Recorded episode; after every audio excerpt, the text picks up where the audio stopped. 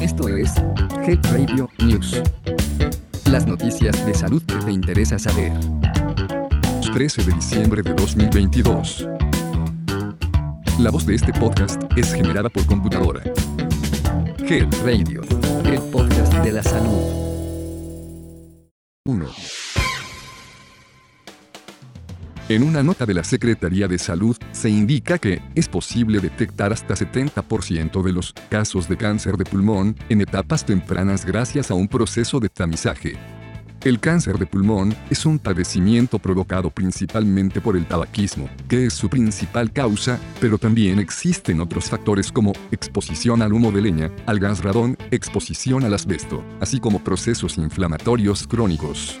Las personas que han consumido tabaco durante 20 años o que han fumado en promedio una cajetilla o más por día deben realizarse un estudio de tomografía computarizada de baja dosis para detección y tratamiento oportuno de cáncer de pulmón, que en etapas tempranas tiene altas probabilidades de curación. Oscar Arrieta Rodríguez, quien es el jefe del Departamento de Oncología Torácica del Instituto Nacional de Cancerología, advirtió que cuando el cáncer de pulmón inicia, no genera síntoma alguno, por lo que un tamizaje permite que hasta 70% de los casos se detecten en etapas tempranas. El especialista dijo que el INCAN cuenta con el primer programa de diagnóstico oportuno de cáncer de pulmón, este es un programa gratuito y está dirigido a las personas que no cuentan con seguridad social, que tienen entre 50 y 75 años, que fumaron o continúan haciéndolo, o que presentan enfermedad pulmonar obstructiva crónica conocida como EPOC. También dijo que el cáncer de pulmón se debe al crecimiento anormal de células de diferente tipo, que inicia en los bronquios y en las glándulas del pulmón. El tabaquismo es la principal causa del cáncer de pulmón, sin embargo también se presenta en personas no fumadoras que estuvieron expuestas al humo de leña, radiación, sustancias químicas como asbesto, y a procesos inflamatorios debido a tuberculosis. Se señaló que el síntoma más frecuente de esta enfermedad es la tos, seguido de la pérdida de peso, dificultad para respirar, dolor en el pecho o en la espalda.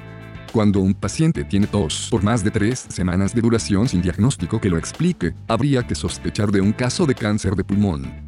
Las personas con factores de riesgo de cáncer de pulmón y que no cuentan con seguridad social pueden escribir al correo electrónico detecto.incan.gmail.com para solicitar valoración médica con el fin de descartar o confirmar oportunamente la enfermedad. 2. Las galletas de animalitos son un postre muy común en México. A pesar de que se venden durante todo el año, es en la temporada navideña cuando más se consumen, ya que son incluidas en los aguinaldos y las colaciones durante las posadas.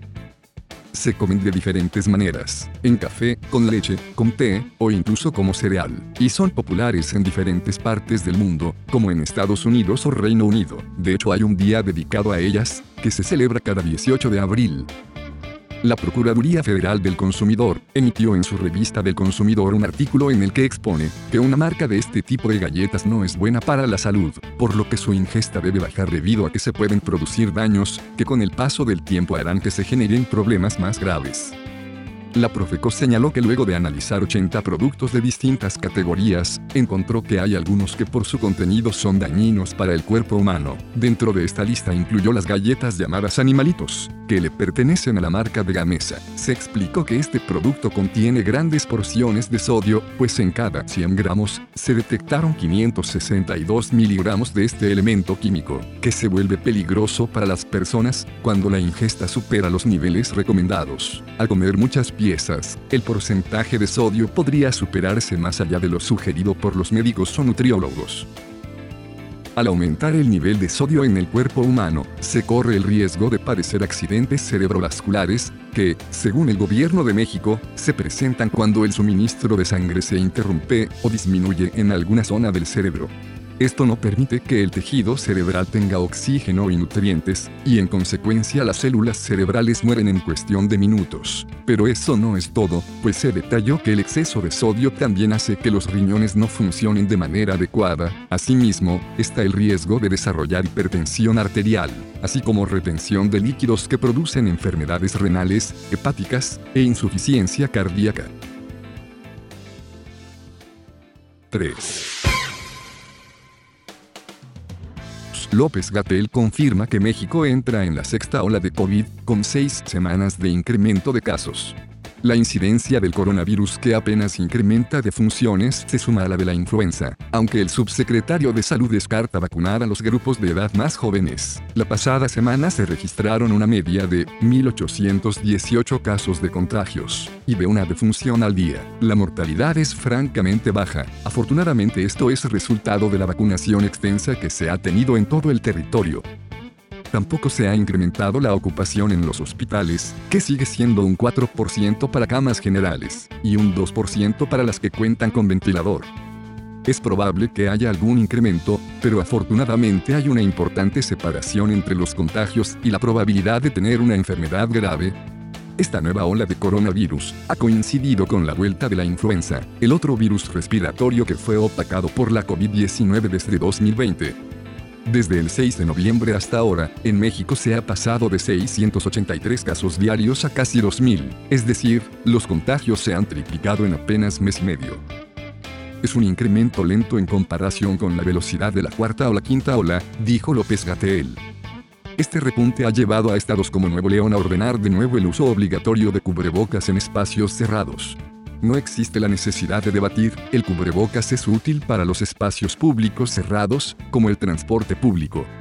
Sin embargo, se comentó que la predicción más acertada en la comunidad científica global es que la COVID-19 progresivamente entre en una fase estacional y deje de tener estas oleadas en las primaveras y veranos, y empiece a sincronizarse con el resto de más de 360 virus respiratorios. Así que, ya lo sabes, mantente alerta de los comunicados de salud y sigue las medidas básicas para evitar el contagio y transmisión de virus respiratorios. Cuídate y cuida a los demás. La prevención siempre es la clave.